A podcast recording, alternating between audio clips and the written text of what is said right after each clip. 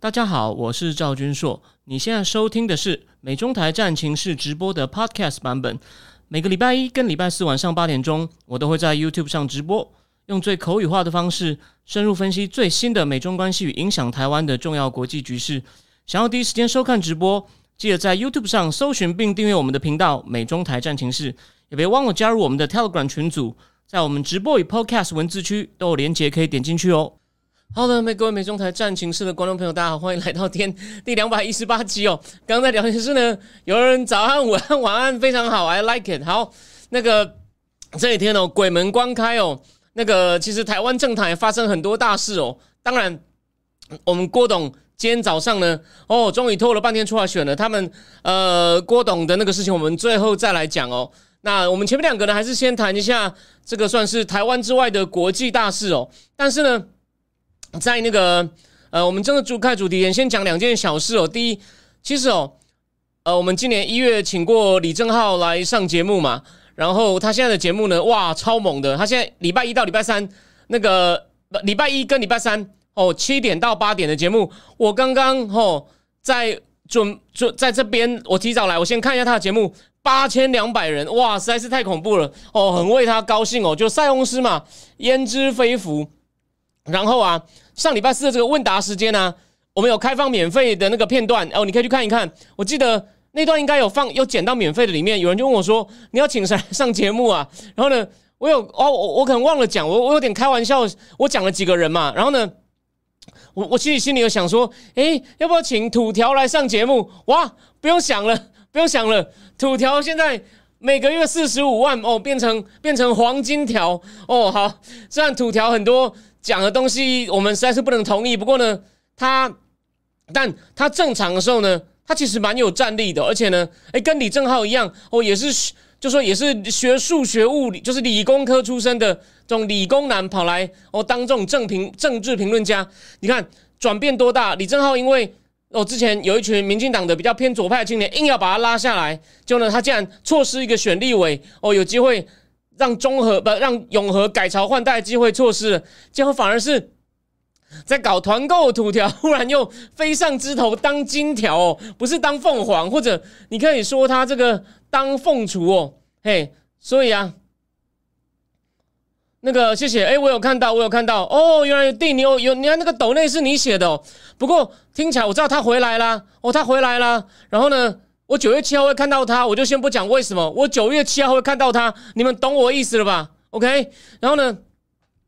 但是好像他回来有上节目嘛？郑浩跟他同台，郑浩是好人呐，他有鼓励过他，所以郑浩现在不好意思修理他。It's OK，这个社会上出来走，本来基本的人情义理就要懂，而且，对啊，就这样。好，第二个重点，对不对？没有四十五万买不到黄金条哦。OK，那个。我们先来看一下，我先讲一下哦，那个下个月的正经智库啊，哦，应该会第一次会是九月七号。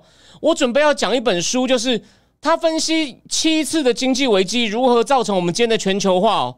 七次，我觉得这很有趣哦。讲到一些算是哦比较早的，就是因为早期我们现代世界形成跟基本上最重要的大事，越早的都越在西方嘛，应该说是近代的几百年。那我们七号就第一次，为什么呢？然后第二次。不会是礼拜四，是礼拜三，是七号跟二十号。为什么？因为第二天我老板就要来了哈，我要跟他在台湾拜访一些客户。那也因为哦，那个第四周我会在日本。那我我要我在日本还要准备看书的话，这样我在日本那不就白去了？所以呢，不好意思，所以下里下个月的会早一点，会再跟哦阿秋讲。好，这个就是好，这边提前要先讲的两件事情哦。好，那再来，我们第一个话题哦，我们来讲一个很重要的事情。就是中共经济呢，我知道，也许有些人会想说，但你不想一直听到重复的题目，可是它实在非常重要，所以呢，我采取一个折中的方法，我不是每次就是讲一堆，老实说，不一定对你有帮助。虽然说你要了解中共经济现在到底怎么样，你必须要知道统计数字。当然，先插个话题，今天郭台铭在回答记者提问的时候呢，忽这样这他不是，我觉得他是忽然真情流露，我就讲出。中共中中国经济状况现在很糟糕啊，他他就哇这样讲出来了，所以说很多人觉得他亲共哦，但我我觉得他真的是他那时候是有点不经思考，我觉得他他对那个情况一定很了解，真的他的确有些顾虑，他他不他可能不一定能讲这么直白。结果今天被问的时候，啪就这么直白。这个我们等一下后面再来讲。好，你看嘛，连郭董都这样讲了，那那那当然，那个他暂时的又没有没有到更糟了，当然还是处于很明显处于很糟糕中。我们今天呢，就从另外一个角度哦开始来讲这个，来讲这个中共经济的问题。那前几次呢？哦，如果你比较晚来，或你不是每次来的，我前几次标题里面讲中国经济呢，我会给你看很多统计数字。那今天呢，我们主要不要这样子，可能就稍微哦，先讲外资。那个到上礼拜三哦为止，就上礼拜三的前十一天哦，每天外资都卖出，从中共的这个市场呢撤出了大概一百一十亿美金的资金。哦，这是二零一四年二零一四年以来哦，就是彭博有在衡量的数据呢。最大的资金流出哦，当然，第一，外资在中共股市呢，毕竟占比没有很大。然后第二，中共有限制每天能够投进去多少，就是 QFII 嘛，就是 Qualified Foreign Institution Investor 合格的境外投资者每天能进去多少。这个详细详细的呢，我思想坦克曾经写过一篇，哦，是二零一一年末年年年底的，你就看你就打这个那个美中金融赵军硕，你就可以看到。他每天有一个投资的额度，但是我现在真的忘了。好，那重点是什么呢？但是，而且呢，就算，而且中共股市其实不是经济真正的重点，它股市的规模还没有那么大。可是，这就显示出哦，你，但是这是个很好的指标，什么意思呢？就是这种短期的外资也也基本上也看坏，然后就决定撤，因为觉得没钱赚。为什么呢？他们为什么觉得没钱赚？就是我们，我再讲一次哦。外资在中共股市也没有到很大。第二，中共的股市，老实说，你用股市去观察经济会错。为什么？因为其实今天哦，《金融时报》有一篇，就是我将最常讲的 Gaveco 中金龙讯的老板，哦，是法国佬，那个叫做 Louis Van Song Gav，。对，你看 Gaveco Gav 那个老板 Louis v a n s o n Gav，哦，他应该是小老板哦，因为他们其实他们定期有直播节目哦。诶，不对，是老的老的，但这个小的呢，他《金融时报》写篇文章，我先讲他的大意，他就说。你看哦，在金融危机前，欧美的银行股都出问题，中共的银行股呢，目前还有点小涨。所以他用了几个中共类似股市的数据，说好像中共经济也还好啊。虽然他说 overall 我知道有些问题，可是你看一些数据又又又又好像还好。但我讲重点就来了，哦，为什么？我我我我告诉你一个观念，就如果你看到有人引述这篇说啊，你看了中共还是有些好的地方，错，就是我刚刚讲的嘛。股市第一不是重点，第二他说中共金融股。啊，那个不是市场经济的，他犯的错跟顾朝明有点像。顾我不是说顾朝明差，我非常欣赏他。你要是看我真灵智库最最新那篇文章哦，你没有订也没关系，你去看，你看得到三分之一，或者看我的付费直播的免费版。顾朝明研究市市场经济，真正市场经济，先进国家的经济哦，它的架构我认为非常神。我上这个月的正正经智库呢，我很高兴我选了这本书哦，我都觉得。我我只这样只是开玩笑啦。这个月呢，我愿意免费讲，但是但我不能去改变人家的规定，不能让方格子没钱赚吧？OK，方格子也很辛苦，所以呢，重点来了，重点来了，我要讲的就是呢，顾朝明他对中共的目前的经济的解法，他只说要保交楼，就是没有盖好的楼哦，交出来，这个呢。我觉得这只有局部，这只有局部的效用。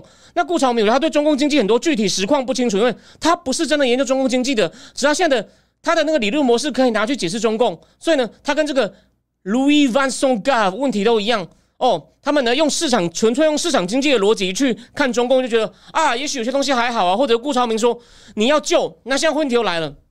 我刚刚说为什么外资要撤？哦，他们觉得那个地方没钱赚，为什么觉得没钱赚？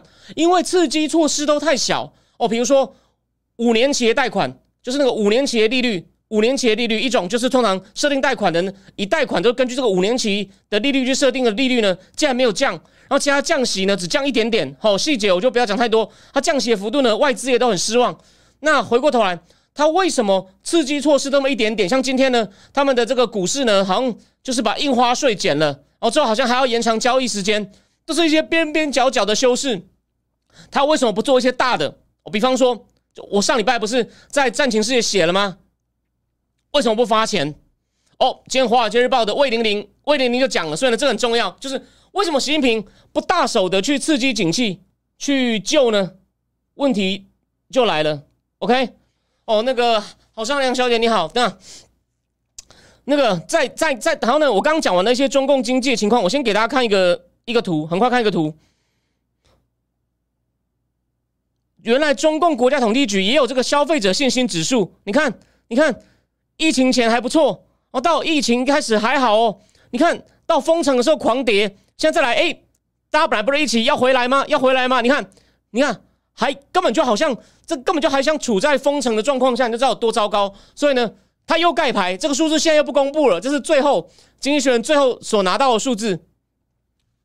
所以，好，我们现在就来，我们第一阶段呢。哦，就其他数字又不讲了，我只给你看一个图。哦，我刚讲了外资撤走的数字，那重点就是习近平为什么不大手？哦，为什么不发钱？哎，魏玲玲就其实哦，中共当中共盖牌也也不公布这个青年失业率的数字之后呢，不公布青年失业率数字之后呢，中共的《求是》杂志就。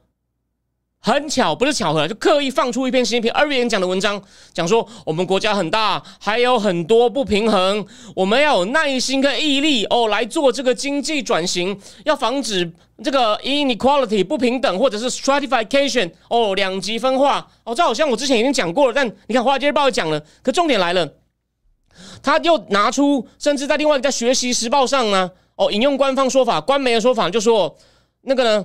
他现在呢就说我们要毅力度过这个经济危机，然后呢，我们不要走上西方的福利主义。对对，就说对，现在习近平或他身边的幕僚的想法，我觉得习近平只是幕僚写的，发钱就是西方的福利主义哦。我们不要像西方这样子哦，走上让人民这样依赖国家。所以呢，甚至我们可以套一句，可能据说可能会提早交保的郭文贵，郭文贵以前直播不是最喜欢讲吗？这共产党多可恶啊！他呢？哦，不想给你福利，就说我们已经是市场经济了，你要靠自己。然后呢，要抄你的财产的时候，要收你的税，就说我们还是社会主义，坏呀。所以呢，啊，现在一样嘛，老问题嘛。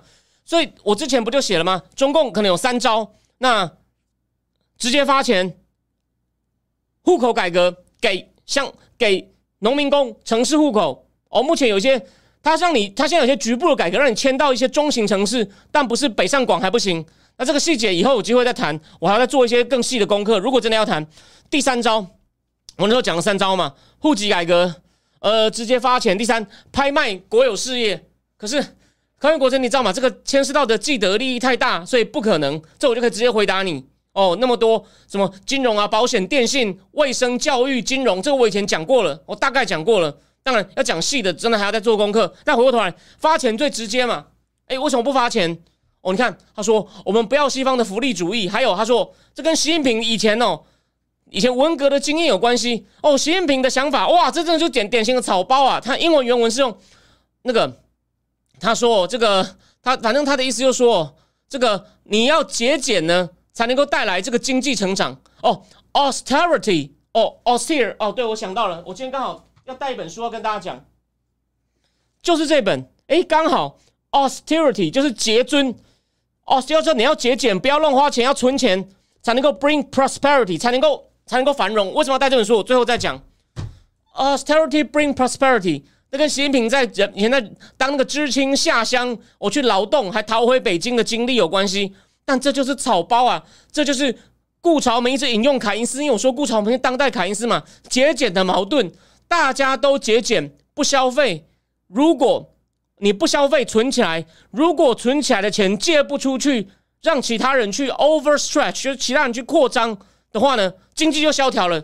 听好，全部不是说，如果我存起来的钱没有人借掉，没有人拿去借，哦，就 overstretch，不管他去投资或消费，那我我存的越多，那经济的总消费量不就越少？那如果我存下来钱又没被又没被拿去借去做别的用途，经济就萧条了，有没有？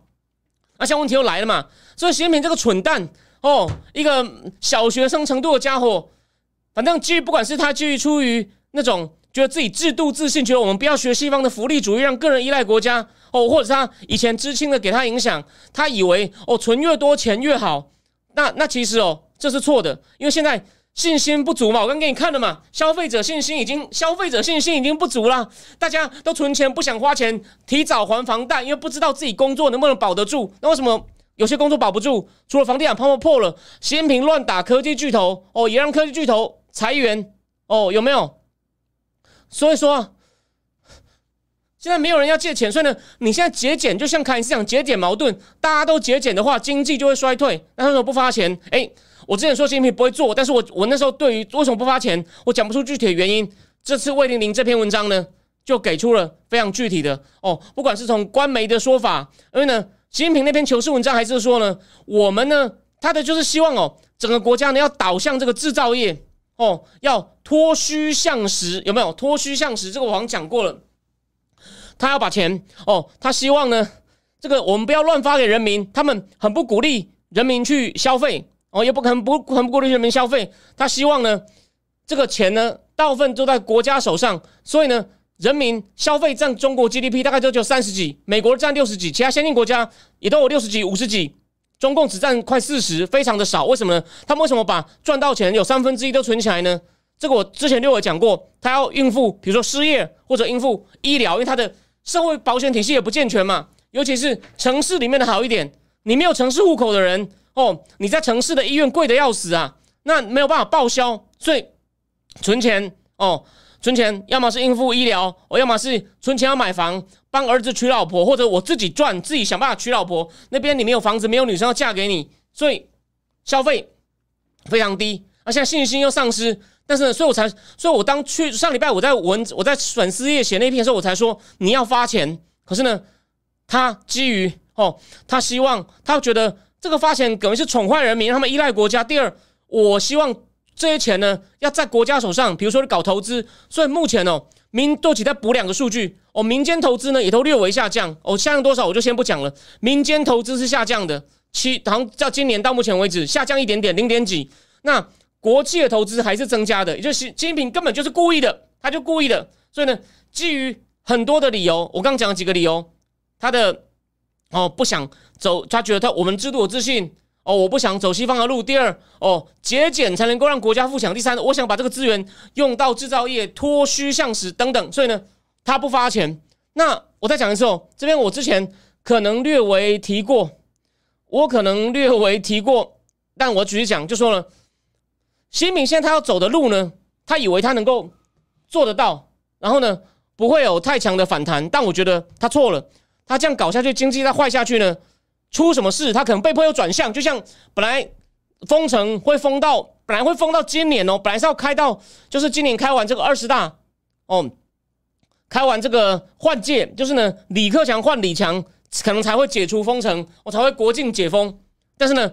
就去年抗议他就退了，要么就发生抗议他退，要么就是呢，他死都不退。结果呢，抗议越来越大，最后呢，哦，我我不，我现在不要讲共产党被推翻了，他可能被架空，这是有可能的。所以呢，他可能会算错，然后最后呢，也许被迫退，但被迫退，你失去主动性就会有麻烦，就很容易。你你你呢，不情愿才退呢，人民可能不满意就再抗议，那你呢，如果不开枪，那你就只能再退。你倒不如有时候你主动给他，他说不定呢，哎，就觉得很爽，就被你收买了。所以呢，他如果一味的呢坚持自己的路呢，我认为啊是会出问题的。所以呢，魏玲玲这篇文章呢就告诉我们，提醒我们目前中共的官方想法。哎，但是我在正经智库已经有写过类似的东西，所以我再讲一次，还是帮我自己做个广告。我写的东西呢，应该是有点价值。如果你没有那么多时间看英文很好的资讯的话呢，你可以考虑订我的东西哦，不贵。每个月应该说每个月呢，这种东西请我喝五杯就有了，四到五杯哦，四到五杯。好，我们今天第一个话题我就讲到这里。那我们今天呢，可能不会讲太久，因为呢，我要帮我要帮 Now News 写一篇，就是比较全面性的谈中共经济的问题，自己帮四个坦克写。以后因为现在可以谈的面向太多，所以可以写两篇。那我就会谈很多数据，不像今天我们第一阶段的，我就不要谈太多数据哦，之后再谈，因为我们在我们这节目呢谈过不少次了。好，再来，等我一下哦，我要先换题目。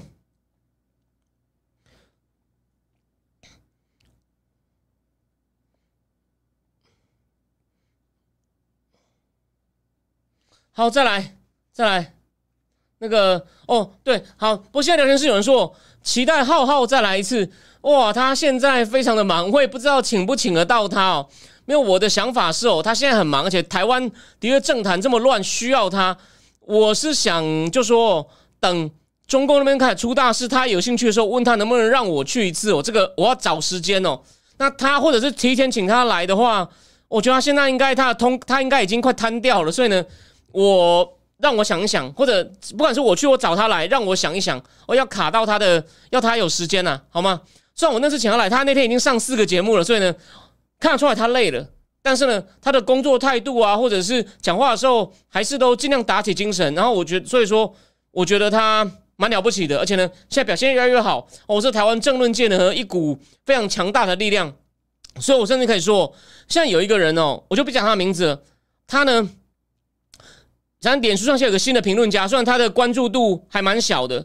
他就写了一篇哦，前面七成都在骂李正浩，说他当政治幕僚或当政治人物不适合。不过他说他当名嘴相当好，他学到很多东西。所以呢，就算孟章是讨厌李正浩作为一个政治人物的人，都很肯定他当名嘴的各方面的口才啊、论述方式啊，哦，或者是幽默啊、机智啊，是非常优秀的。所以呢，他现在这么忙哦，所以我我我我我尽量我适当时机呢，我来瞧瞧看。哦，看他看能不能把他瞧过来，或者他愿意让我去搭他的八千人列车沾个光，好吗？好，那第二个话题，金砖，金砖所本来有五个国家嘛，BRIC，中共、巴西、印度、俄罗斯，那是十哇二十年前高盛的经济学家 Jim O'Neill 提出的概念，但其实这是个笼统的概念啊，所以后来那几个国家都都倒了嘛。我今年一月。把后来一些金砖国家后来的命运哦，我提我就把鲁西尔沙马在十年前的预测回顾一下。你看今年对照鲁西尔沙马预测大部分都对，可是呢，金砖国家组织现在的意义还是有点不一样。因为呢，俄乌战争之后呢，中共积极的要把它打造成一个可以跟西方对干的，类似像一个 G 七的组织。但他们之前已经加入一国南非，说这是在南非办嘛？那南非办呢？哎。其实正表面上，南非的地主国啊，真正的领袖呢，哦，还是中还是中共了。那个聊天室里面有人讲到有人翻车，那个，那我我我有，我先不方便在在这个这边讲翻车的事情，吼，我们其他有机会再讲。我继续讲这个金砖呢，虽然南非是地主国，但实际上好像习近平到的时候，南非总统就亲自去迎接他；印度总理到的时候呢，他只派一个代表去迎接他。那所以呢？所以今天他们不只是自己开会，有习近平还在场外呢，跟一些国家进行了高峰会。当然，这次主要的亮点是呢，他加入了六个新成员，但还没有正式确定哦。就说据说有二十几国家想加入，然后据说收到十五份正式申请，当他们发出六份邀请你入会，就经过我们审核。所以他们他们这次讨论就是我们要我们入会同意的标准是什么？同意的标准是什么？然后呢？然后呢？然后呢？然后呢？再根据申请的人，我们来。各国这五个成员国决定同意或不同意。当然，事先据说就传出巴西跟印度比较不希望多加太多人，稀释他们影响力啊。中共就很想啊，因为中共想要当发展中国家南方国家的带头大哥嘛，所以他们这是 admitted，就是呢放了六个人进来，哎，很有意思哦。沙特阿拉伯、UAE、阿联、伊朗、埃及、阿根廷、伊索比亚。那我们先讲。我们先大家注意哦，跟中东有关的有三个：伊朗、沙特阿拉伯、阿联、埃及。其实埃及也算是中东，但是它就算北非，北非。然后呢，伊索比亚，非洲，伊索比亚，非洲是撒哈拉，撒哈拉，撒哈拉 Africa，撒哈拉沙漠以南的哦，跟那个埃及的北非是不一样的哦。OK，然后呢，阿根廷这六个国家，那为什么？为为什么为什么他们要处这六个国家呢？第一，有了印度，讲错了，沙特阿伯、伊朗跟这个阿联之后呢，哦，还有还有什么？呃，还有阿根廷，阿根廷有很多跟稀土有关的东西哦，还有阿根廷有关稀土有关的东西。之后呢，他这个组织就掌握了很多石油跟天然资源。那石油美元，这我们节目讲过很多次了嘛？他以后呢，就可能尽量鼓励哦，就希望能鼓励多一些东西改美元交易石油，就不要用美元了，考虑多用人民币。我就把它拉，甚至不只是跟中共哦，其他国家他们互相什么货币，就是用本国货币来交易，我们来把这个当做一个去美元化的平台。所以呢，被找到一个突破口，虽然能进展多快不知道。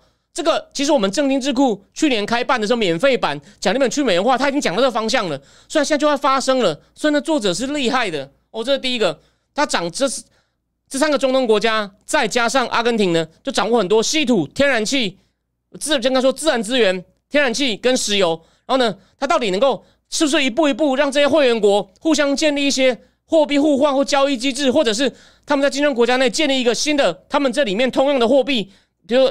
它是以金本位哦，跟金子的来挂钩，建立一种互相交易的货币。哎，如果在里面呢，慢慢开始试办哦，能源的交易去美元化，干就被突破一个口。所以呢，这个绝对很值得关注哦。好，那这三个国家嘛，这三个就是中东的，中东的哦，阿拉伯、沙特阿拉伯、阿联跟伊朗，这第一个。那埃及也算，可埃及没有石油，不过埃及是。是人口最大的阿拉伯国家，人口最大阿拉伯国家，所以我也有一定的指标性。加上，其实埃及在因为人口多，文化蛮兴盛的，所以呢，他在思想上以前阿拉伯民族主义，比如埃及跟叙利亚不是重建成一个共和国？哦，埃及的第一个独裁者纳瑟将军，他是阿拉伯世界民族主义的代表，跟以色列打算都没有打赢，然后后来到了第二任沙达特跟这个。以色列签合约大卫营嘛，就我们上次讲大卫有关，大卫营签了之后呢，沙拉特被暗杀了。哦，后来又换了穆巴拉克，穆拉克也是跟以色列打仗的这个战争英雄，OK，所以说呢，没有错，就像现在聊天是张才凯讲的，其实哦，这些国家愿意加入金砖四国，而且是沙特阿伯跟阿联呢，他们就想要让美国知道，哦，我们想要稍微 diversify 一点，我们不能完全只靠你们，因为呢，沙特阿伯跟 UAE 都是美国的盟友哦，他们呢。目前有两个区域组织，等于把他们绑在一起。第一个是 Abraham Accord，就川普时代最后留下来的 Abraham Accord，让 UAE 跟以色列建交，这是一个哦。然后第二个 I two U two，以色列、India、United States、UAE 四个，这也是个区域论坛哦。这是中东美国所主导的两个组织。那现在呢？但他们呢就跟中共中共去了，算说就是进了金砖组织呢。但他们现在没正式加入，他们好像故意想做个样子，说你是给我们邀请，我们还要经过一些审核，他也不是很高兴，别让美国觉得迫不及待。所以呢，但是目前的专家的看法是说，这也不代表他全全面往中共倒，他就是呢，在不同组织里面呢讲不同的话，哦，得到他不同的功能。但是的确，他们想要试试看，去去开始逐步试试看去美元化，因为他们就这金融组织开会，他们他们就讲哦，我们要做到是呢，在要改革目前的国际金融体制、国际支付体制。我们要改革布莱顿森林体系，也就是 IMF 世界银行哦，连在联合国，他们也希望能扩大发展中国家的参与。反正他们这二十六页、二十六页金砖文件的宣言里面呢，根本就是中共的影子啦，基本上就是就是在传达一个中共的中共中共想干嘛。所以呢，你不喜欢他，真的就可以说中共绑架这组织，或中共在背后当老大，然后呢主导哦，不顾印度、巴西的反对，引进了我刚刚讲的这三个中东，算四个中东国家。然后呢，都是有三个是能源很有影响力，埃及是呢区域大国哦，四个了。再来，伊索比亚，其实它在南撒哈拉沙漠的人口也算是第二大的，虽然还很穷，说它是目前加入里面最穷的国家哦。那中共也有跟这个他的这个总理在场外会面，他跟中共借了一百七十多亿美金哦。中共也说呢，我可以，你明年可以宽限，你要到后年才开始还。他跟他的贸易的金额还不算很大，才二十几亿美金哦。反正呢，它是东非的一个大国哦，也有一定的代表性。那当然，中共金砖组织是希望哦，要要地理性、地理区域代表性嘛。所以呢，非洲有了，中东有了，当然要有个拉美啊，就选了阿根廷嘛。阿根廷我刚讲，它有些稀土，有些稀土，所以呢，它而且呢，它现在采矿呢，对对外外资采采采采比较开放的态度，跟巴西什么不一样。而且呢，阿根廷是 IMF 的借款大户，它以后呢，可能转过来跟这个。金砖组织的银行 New Development Bank，New Development Bank 在总部在上海，现在的主席是巴西前总统罗塞夫。他们已经在试，他们已经贷款贷出去大概三百三十亿美金。他们现在在试着什么呢？以本国货币贷款，一样要再度摆脱美元。虽然说这个金砖组织呢，他目前还是很依赖这个靠美元在进行贷款，所以呢，他之前被这个信用平等机构降级，为什么呢？因为他背后俄罗斯占了百分之二十股份，信用平等公司对他很担心。可是呢？所以重点就是，他这个金融组织就说，我们的目标呢，就是促进发展中国家的合作，改革国际金融体系，改革国际支付体系，哦，改革国际组织。那阿根廷进来很好，不但有能源，就是呢，你既然是有用处了。第二，你之前跟 IFM 借钱以后跟我们借，而且呢，可能用本国货币，你就没有这个汇率风险什么的哦。所以呢，一样也透过这个。金砖新发展银行的贷款来取代部分 IMF 的功能，你看，所以呢，这个真的是中共拿来挑战美国霸权，就是呢，想要成立一个另外分量跟 G 七哦，某种状可以抗衡的组织的一个平台。我们再举个例嘛，G 七呢才占百分之全国全球人口的百分之九，他们这十一个国家呢就占全球人口百分之四十几了。当然，在经济实力上呢，呃，G 七呢，G 七还是有 G 七占快三十哦。那这十一个国家呢，合起来才快四十哦。这十一个国家站起来快四十，可是，但这就是说，所以说呢，总量算超过 G 七，可你比人均哦 G 七哦还是高很多。可能他们现在呢，就准备一步一步哦，某些部分呢，想要从美国安排的秩序呢，美国跟这些西方盟友安排秩序呢，慢慢的去取代它的功能。所以呢，这是中共，就是我们先不管它内部的问题会不会爆哦，中共真的是就是说，中共开始大展拳脚，为什么呢？因为俄乌战争以后，他发现。我之前讲过，很多发展中国家没有跟着美国走啊，那中共就趁机要把我们拉出来啊。加上美国进行这么对俄罗斯进行算蛮严苛的各种制裁，很多发展中国家不爽啊，不鸟啊。那中共觉得，哎，我们趁机把那种不爽这些制裁人拉过来，你加入我们这个体系，我们开始在运作一些新的规则，就等于自成一家。所以呢，全球化开始割裂了，有没有？所以呢，大家不要小看这个平台。那它这次能够加速，也是因为基本上是因为俄乌战争，然后呢？中共啊，中共分量很大，所以呢，中共呢，他不但这边跟大家开会，而且呢，还有我刚刚对球，漏了一点，就是这所以呢，他们好像五五个国家开会的时候呢，这个连有时候位置上是六个人，就是让那个罗塞夫 New Development Bank 罗塞夫也坐在里面，你就知道他是里面等于帮一个账房的角色，他要让大家发挥作用，这钱呐，搞计划啊，分钱很重要，所以罗塞夫也坐在里面，所以这不是哦，这不是开玩笑的，呃。索马利亚是个刚起步的国家，因为它之前内战非常严重啊，然后它之前沦落到专门打劫啊，当海盗船有没有？那个你有兴趣可以去看《黑鹰计划》，啊讲这个索马利亚克林顿干预内战，就十九个美军死掉啊，拍的非常好哦。大导演雷利史考特。好，那我就是说，那个那个，所以啊，金砖呢，其实它某种上踏出第一步，要跟这个。西方抗衡，不过呢，它最大问题还是呢，各国内部差异很大。它不像 G 七，美国跟这些西方工业国家呢，他们呢大致上的体制、信念跟价值呢，大致上哦是一样的。像他们现在真的能够统一的定出一些，每次会议呢，拜登政府能定出一些统一的目标。可是呢，这些这些国家，你看真的很不一样，有那种王室，然后有苏联这种高度独裁哦。就是中嘛，俄罗斯是一个威权国家。当然，在在开战以前呢，它是一个有选举的一个威权式选举国家，而且呢，也有一定的政党，所以它有一点点政治自由的威权国家，跟中共这种完全没有自由的高度独裁国家又又有点不一样。然后呢，印度跟巴西是民主国家，当然，印度的民主最近有很多问题哦，这个我们以后有机会再讲。南非也是个高度缺陷、运作的不是很好，但是，还算是个不错的民主政治本身还可以，但是有很严重贪腐的民主国家。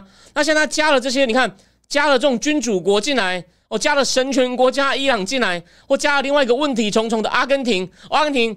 他们总统初选呢，八月初选呢，选了一个很右派的经济学家，然后呢，好像是头发型很奇怪，主张废掉央行，跟美金要勾住，解决这个通货膨胀的问题，恶性通膨的问题，要跟美金哦，就直接取代用美金取代阿根廷币啦，就是比较自由化的一个，他的绰号就他叫你像巴西前面那个巴巴索纳罗一样，这个叫做这个名字我有点忘了，叫米雷，他前面他的 first name 忘了，last name 叫米雷，然后呢，他是一个疯狂的右派经济学家哦，阿根廷。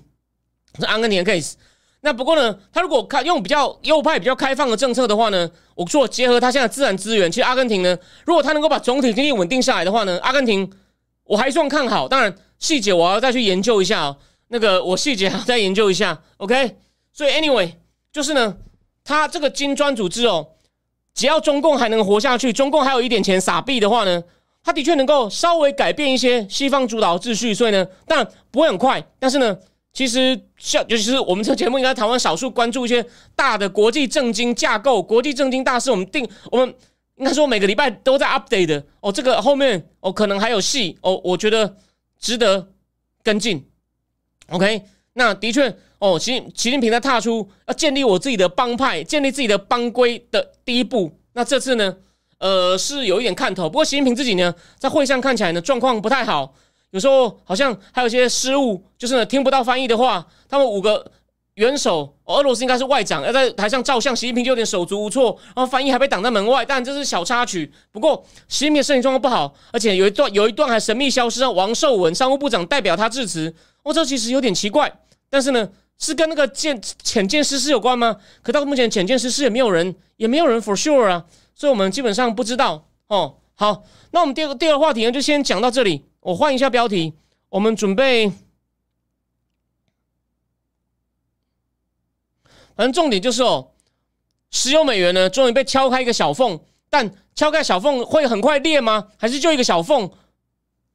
目前看起来呢，我觉得就是个小缝。好，再来第三个主题哦，郭董今天哦还好有这个郭董跟杨志良发狂，所以呢，昨天那个翻车的人问题被盖掉了哦，他应该很焦虑了。那个，但但但但，我觉得他有在硬干，这个再说了。好，我们先继续讲一件，我们先继续讲，就是我们先讲一下郭董哦。我把他演讲的那个大致结构上传达什么讯息，虽然表面上听起来没有什么新的讯息，不过呢，我还是要把他的，就是说他，我跟你讲，侯友谊真的是一些东西硬凑出来。郭董的东西其实有个一，是有个逻辑，虽然没有讲的很深哦。他就说，他其实重点就是呢，我不是一定要出来选。可是呢，过去七年哦，他认为哦，我们的对外兵凶战危，然后呢，内部呢经济转型有问题，人民生活很困苦，所以说人民人民忍无可忍了哦，所以呢，我才要出来整合这这个主流民意，其他在野两党变主流民意大联盟，而且呢，去年的民意，他意思说他借用去年县县市长的这个例子说，主流民意希望政党轮替哦，政权轮替，所以呢。我出来参选，就是为了要整合两党，而且呢，凭我的领导力，哦，凭我的国际视野，凭我的执行力，凭我多年的产业经验丰富，哦，我能够做到，哦，就是由来主导，由来主导整合在野，哦，舍我其谁，我最有资格，意思我不会让了，不要想让我当副的。哦，对不起，他开场白开始有讲哦，我经历多年产业界老兵创业，然后呢，科技界。变成一个算一个小霸王，但他不是用这个词，意思说我可以经验丰富，我也做一些慈善事业，但是呢，我以前从来没有直接参与政治，但我这次呢，实在是因为看到我刚讲的这个国家呢有战争的风险，国内经济不行，人民生活很苦，然后呢，还有执政党控制民意用网军，然后人民忍无可忍哦，去年民意已经反映出哦，应该想要换人，可是现在呢，两个在野党各有私心，因此。哦，我的做过去的经历给我的执行力、视野、领导力，哦，我可以做到，我可以做到。这是他讲的结构。然后呢，然后呢，他呢就做了一些承诺嘛。啊，今天有些争议哦。我刚刚看到网络上有些人说，包括我的好朋友财经王美 Amy，他说郭董说 GDP 要翻倍。我听到的意思应该是。他说 GDP 成长率要翻倍，因为郭董讲说我们经济不好，今年呢成长率明年不到二趴。可是我觉得这是短期性的，因为今年全球经济景气不影响，所以呢，他郭董的演讲弱点我等下来讲。他说说经济成长率翻倍哦，台湾二十年内要追上新加坡哦，反正他大概就讲这些，他就大概讲这些。不过最后讲到台湾内部问题，他要讲到一点比较实际的，他认为健保劳保哦，健保劳保哦，他要想办法不要让他破产，要改善他的裁员。让医生哦不要过劳，哎，然后最反正最后就讲了一下这个，哦再来就问答时间。那台湾的记者呢，其实就问问问的问题都一样，你确定人家会跟你合吗？你愿意当副的吗？你这样没有背信吗？那郭郭就说呢，反正我们已经请三个人来，我们就先交换理念，哦交换不同的理念。然后他说我尽，反正就说我回去我去尽力了。他没有把话讲破，他也避免正面回答我愿意当副的副的的问副的的问题。然后还有什么呢？呃，那至于失信的问题哦，他的意思就是说，另外两党的人哦，他说情势改变了，所以他没有这个问题。他说现在民调这么低，士气这么低，所以呢，我我我才能够出来挽救局面啊！这就是十足他一辈子这种创业、开创个帝国这种性格哦，我没有说对不对哦。有些人可能不喜欢，觉得他碰风，但是呢，他的天生的个性跟他习惯，他就是要当王哦。他也觉得现在情况呢，我更更要我当王了哦。这是我个人的解释，但我觉得是合理的。可再来有趣喽，其实哦，有一点倒是他表现就好像其他两个人比较不愿意。他很高兴的，主持人的喊是一直要喊结束了，他一直说给外媒多问一点啊。就外媒问了很久。我第一个问题最妙，就是我今天我在脸书上已经写了大概，但我这边讲一下，你不一定有看我脸书。最敏感的问题，路透社记者就用中文问他，那是个老外哦，我就问他说：“那个财产，财产，你的你的财产呢？你你如果财产中共要收你财产怎么办？”哦，他讲了很长一段哦，他就说：“第一，这个财产不是我的哦，是红海的股东的，但是如果你敢的话，do it。”他说：“我们。”我们纽约华尔街都在看看你敢不敢，而且呢，我们的供应链这么长，我们服务的客户有 Nvidia 哦，有苹果，有特斯拉。你这样搞的话呢，哦，我们的客户这么重要，那全世界半导体就断货了。我们有很多供应商把东西给我们，我们做成半导体，然后再给给那些特斯拉等等的，就是上下游全部都断。你中共经济那么不好，亮点来了，你中共经济那么不好。哦，你敢吗？你敢的话呢，就天下大乱。哎，其实很多人都很讨厌他嘛，说他亲共。那我我个人是觉得，我不一定同意这判断，但是呢，我也同意理论上红海的资产对来说是个负债，可能会被中共威胁。他这次的回答，虽然我我脸上有些比较比较绿的人就会骂说，你连资产都可以不变成保护国教，我觉得这有点吹毛求疵了。其实他当然。这个问题有点敏感，我觉得他真的是临时，因为他真没有套好，所以呢，我觉得他这样讲还算合格，还算哦，还算就是呢，他就说你敢就做吧。当然他有点赖，就是有一个东西比较贼，就是哦，他自己的财产不多啦，那其实是红海的，所以红海赶快发声明，就是红海只好发声明嘛，这是就他个人财产不多。可是，我觉得这个问题哦，因为毕竟记者也没有没有问得很仔细，我们就要讨论这个问题，这个问题很值得讨论，就说。中共，但我们不能够。我听说中共没有那么规矩啊。中共应该就说，你不要去分个人或红海。就他如果真的就是郭台铭当了总统，中共就说就压迫他，你不来政治谈判的话，或者是郭台铭说愿意谈嘛。可如果中共说你就是台湾省，郭台铭说我是中华民国，好，你你你如果不喜欢他，你觉得我在偏袒他，我就假设嘛。但郭台铭至少要演一下吧。中共说你如果要当中华民国，就不要谈了，我先。把红海财产拿走啊，那不是他的啊。但郭台铭，郭台铭是说，我不管了，你要拿就拿，你要拿就拿。那当然不是他损失大钱嘛。你你你可以这样骂他，我没有意见。所以呢，其实那个问题没有理清。但郭台铭的意思其实是说，就算都不是我的，你拿了就完了。因为红海上下有牵上那么多人，你这样就很像他去年会写写信给给给中共抗议说，我们郑州工厂被你那个过严格的防疫闹不能运作，你世界工厂要不要做？所以这一点倒是跟他行为一致。那当然，你不是说你拿走就算了。所以说，但因为他当场没有准备，所以他我觉得他以极喜的回答算合格。他应该要继续说嘛？你要是这样呢，我会跟欧美协调对你反制裁，因为这不是为了我个人利益受损或我红海股东，我只是为了保护我的股东的问题，因为我是创办人哦，我有还有很多股份，我还拿很多股利，而是你这样搞，这影响权。如果你没有正当理由，你敢收我资产？我联合英美，对吧？这对我，你看嘛，他自己讲，他已经隐含了，他可以继续打嘛。如果是他幕僚，你影响了这么多人，用政治理由，我们不反过来制裁你吗？哦，所以那，所以我弟说，他应该事后呢，要对这个问题继续回答。但他敢不敢？他的幕僚土条土条会想到吗？I don't know。但如果他能做到呢？他那种被人家就说你，人家怀疑他亲共的人。应该就能打消一点点，或对他稍微改观了。我不敢说他一个回答就能改观，因为以他过去经历，台派很讨厌他的人，很绿的人，还是他不管讲什么都不信他。但我就事论事的说，就是呢，你看他自己讲话的时候也算讲出实话嘛，就说中共经济那么差，你还敢弄我？你要不要赚钱？这个这个倒是一个商人，因为一个商一个不错的商人，都应该都都应该看得懂，都应该懂这一层的。哦，他就直接讲了嘛，所以他的逻辑其实就是哦，这个东西对他没有利。我第一，他可能不敢，他真的意思是你要拿就拿，但我看你不敢，那他完他是从就这牵涉到的 stake 太大，所以我觉得这是合理的哦。那只是那只是商人的判断，事后应该要他的幕僚应该再出一个话题说，如果这样我当了总统，为了国家利益哦，我们一定反制哦。他如果做到这样的话，你你要再讲，就说他如果能够再讲很具体。那这样的话就能够消除人家对他亲共或是有把柄无法对抗中共的疑虑。哦，这只是客观，就是这是我的看法。哦，供你参考。然后再来，对，红海股民吓死了。还有后面后面还有个东西，什么叫后面？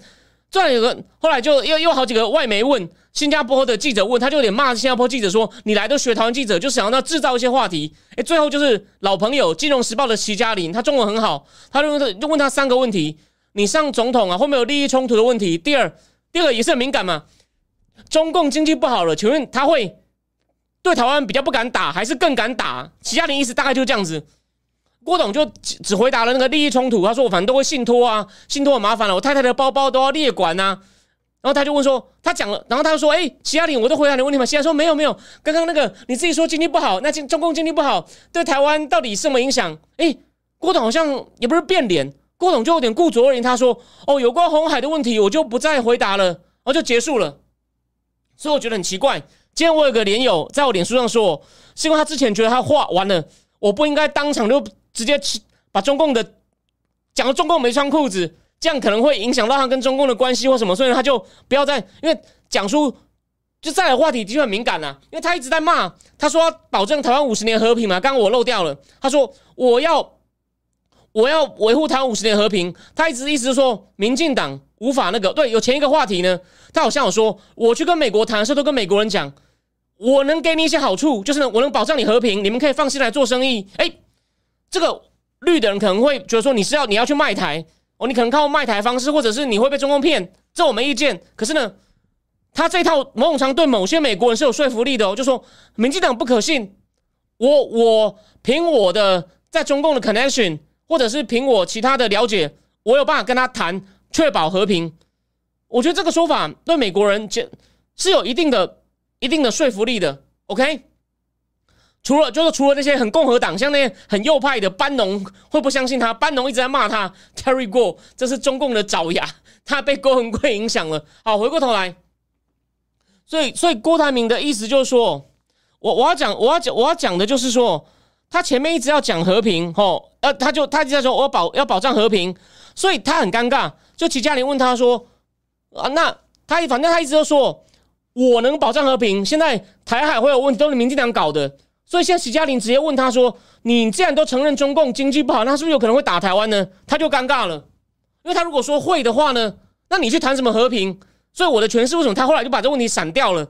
哦，这是我觉得我今天直播里面呢，这个是我你其他地方都可以不看这段，我我这段的解释你不用马上接受。可是我觉得这我我这个诠释呢，应该你你今天晚上会看到很多其他政治节目也在评评论他记者会，应该我猜只有我这边把这个东西解。我提供了一个有趣的观察点，就是呢，他为什么把这话题闪掉了？他不想直接回答哦，两岸是不是很快会有更大的风险？而且呢，前提是他自己不小心讲出来的，中共经济很糟，OK？中共经济很糟。然后哇，找吕秀莲，你在你也翻车吗？OK？然后 Steven 徐说。郭董称红海现在是股股东，他不再介入，但中共这么认为吗？没有错啊。所以其实哦，我说这个路透社记者问的没有很，其实他的意思就是说，如果中共对中共管理那么多，他没有按照法律行事啊，法律上郭董真的不关他的事啊，他就是个股，还有一些股票的一个大股东而已啊。那但是他在占的笔数也没有那么高啊。那中共管那么多，中共觉得中共最喜欢就是连带嘛。所以呢，其实他的意思广义来说。哦，其实两边这样讲了，两边虽然都没有讲的很清楚，但其实两边的意思都互相知道对方在问什么了。路透社记者就说，他如果要收你财产怎么办？其实意思就说，收你的红海，就中共就是把红海当你的啦。郭董说，就收嘛，你要收就收嘛，你收完看谁损失比较大，我回去当模具工人哦，没有关系。你敢收，你你哦，你你把你你你你这样你也信用破产了啦。所以意思说，这不会发生。其实我在暗示这不会发生。不过呢，他唯一一个帮他有点加分就是呢，我不会跪，你要收就收。当然台派可能不接受，可是中间选民可能觉得，哎，他不算亲共。OK，这供你参考这个点。好，谢谢陈柏宇。然后，然后好，最后反正 anyway，就他最后呢，但是呢，我觉得齐家林厉害，就直接问他。你如果说中共经济不好，那这样的话，台海的战争风险是不是会变高啊？是不是变高，还是你觉得会变低呢？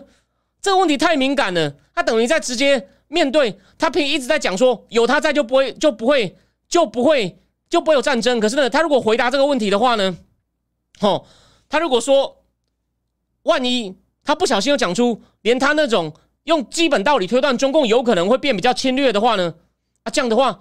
你就跟民进党区隔不出来啦。如果他讲说啊，中共经济不好，说他只会他顾内部，不会往台，不会往不会往台湾来的话呢，那人家可能会觉得说，哎，他如果他他这样，他如果很简单这样讲的话，人家也会说啊，你在避重就轻哦，或者是你在粉饰太平。所以呢，他其实怎么答都不好，所以干脆我觉得就他可能很快想了一下，我就不要答，就不要答，因为他如果他如果硬要讲成说中共情况不好。哦，台湾一定不会有事，不一定有说服力哦。OK，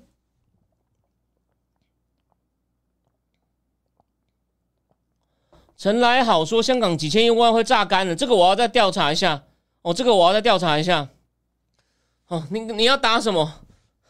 黑豹好。最后，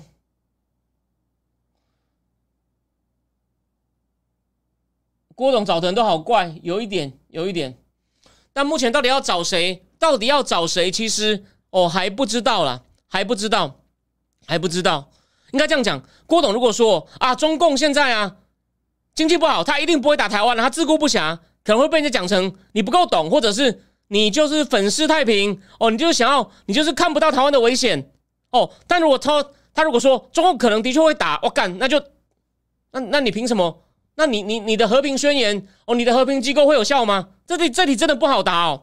其实这题不好答哦。当然，换个角度来讲，所以呢，你不管喜不喜欢郭董哦，他至少很，我觉得他有个他懂一件事情，他其实一直想要玩一招来区隔他在他在菲律阵营出口转内销，因为他很激，他很欢迎外媒问问题，加上他本来分量就够，他如果讲更多不错的东西，英文报道对他正面，他的幕僚就可以继续。写成中文跟选民说，我们这个才好啊！不像赖清德，虽然话其实赖赖总统赖副对于国际情势，目前我认为他以前不是他强项，他真的补的很好，这我要给他高度肯定。不是说，并不是说我偏亲台派哦，我也说我算支持民进党，我就一定讲赖副好话。是他的进步让我有点吓到。那我也我之前讲了嘛，他当行政院长其实犯了不少错，又挑战蔡英文。不过呢。我认为他有不是说吓到了，有真的有反省，而且呢，他国际情势的掌握，我有点意外，我真的有点意外。那当然，郭董的强项就是他其实就算乱讲或讲负的，也会被报道。真的，他自己知道，他只要好好讲，外媒会大幅报道他，所以呢，他就很高兴的。主持人都说要结束，他说：“你们问啊，你们问啊，我都有回答你们吗？”所以，你回到我原来讲的嘛，郭董招蛮多的，虽然不一定有用。所以呢，从两个角度来讲。哦，最后我再重复一次，就今天就准备结束。就是呢，你还是不要小看他有机会整合另外两个人。虽然刚刚李正浩节目也说要整合另外两个人，哦不容易。那当然，他整合两个人以后呢，会有点难选。当然，那个周叔叔周一成就说：“啊，你就是两组对拼嘛。”那拼这样大家哦，因为连石板民夫都说了嘛，你可以不用同意，但郭董真的是把。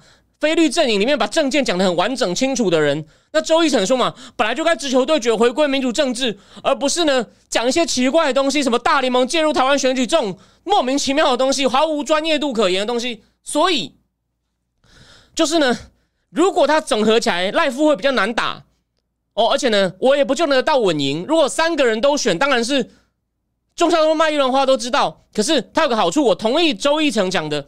你如果整合起来了三个变异组，提出就很完整的证件，然后赖夫还是赢的话呢，那就有很高的正当性，而且呢，也就是一个民主之争、君子之争，是民主政治比较好的示范。那当然，如果他整合不成哦，我还要跟人家打赌嘞。如果整合不成哦，三组都选的话呢，我要请几个美女吃高级日本料理。OK，那如果整合成的话呢，哎，我没有那么，我不会凹他们了，就他们要跟我去抽水烟。可重点来了。这两种情况你自己想一想哦。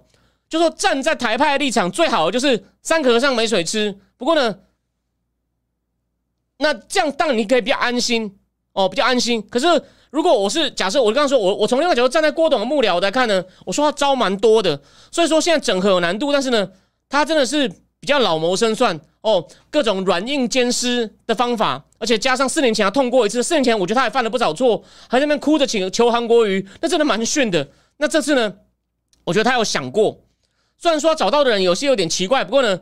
他每一次出的招，你看嘛，他每次出什么招，我会帮你分析一下。目前看起来，不是很多人说他不会选吗？我有我有改口过吗？所以都巧，有一个人他上礼拜问我，就是付费节目，他问我说，为什么你看台湾政治有偏误？我说了嘛，我去年那次选举我错了，我也仔细告诉你了。但我其他，我早是早就说侯友谊是草包。我说国民党去年不知道自己怎么赢的，他今年一定会犯错。目前看起来难道不是吗？OK，然后。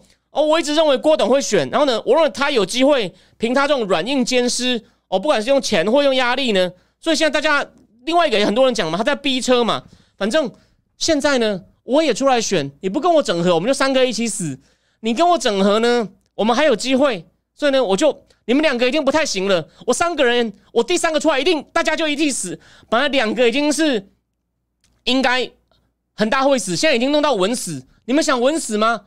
还不如。哦，我给你们点好处，跟我走。虽然他这招其实有一定的道理，然后呢，他找黄土条也是对某个阵营有一定的号召力，因为至少黄土条骂好友的时候，你看我我的朋友，我们虽然没有到很熟，但也是朋友。徐碧就说他难得欣赏一次黄土条，虽然黄土条有时候会正常，他正常的时候讲道理的时候，有些还不错。OK，所以，所以我这边总结一下哦，就是呢。郭董其实招还不少，所以你要给他一点时间，给他一点机会，哦。OK，对，那个张泽凯讲对，赖正义本来就应该整合成功的威胁性来应对，没有错啊。料敌要从宽。然后千勇问我说：“马尼拉跟曼谷的外国人多的地方，相比起来，台北多吗？”台北现在多了，很有人有写，没有马尼拉没有很多，马尼拉还好，马尼拉只有马卡提比较多。曼谷是非常的国际化，马尼拉我去了四次，当然现在可能有点变，但是 overall 马尼拉因为经济还没有到够好，不过这几年不错。我不管是呃，不过疫情的时候挡了一下，不过我从我目前我我的业务接单的情况，菲律宾有起来。菲律宾其实因为要不是疫情哦，其实菲律宾我去有一些进步。我一六七五六年，跟他讲，我十年前去跟我四五年前去发现。差蛮多的，尤其他马卡蒂到处都在建建房子，但是他因为经济，毕竟还是在那种发展中国家程度，他外国人并不算多哦，并不算多，并不算多。那曼谷非常的国际化，非常的国际化。当然，它的国际化有两个层次啊，第一是它日商很多嘛，然后呢，其他的白人比较是比较是玩的、度假、退休的，但如果是做生意的话，可能日商、台商哦都不少。OK。然后有人说，那个民进党会不看好民进党过半，这是苦战了。除非中共直接表态介入选举，吓到台湾人，这机会可能不大。哦对张大凯说，黄土条联署经验，对，这是他另外一个郭董要用他的原因。对我刚漏了，谢谢你提醒我。OK，好好九点了，好谢谢我今天看的人还不少，谢谢大家捧场哦。李账号的八千真的是让我口水都快流出来。不过呢。那个我会继续努力的，好吗？那今天就谢谢大家。我们礼拜四再谈别的话题。美国商务部长去了，这应该是新闻话题，会谈一下商务部长哦。其他的再看看。然后呢，我会在未来两三天内把本个本月最后一篇正金智库订货东西会写出来，应该会讲这个国际金融秩序哦，有重量级的文章。国际金融秩序一篇重量级的文章，会也是讲这种有跟美美元霸权有关的。OK，那就先讲到这边，谢谢大家，我们就。礼拜四再见了，晚安。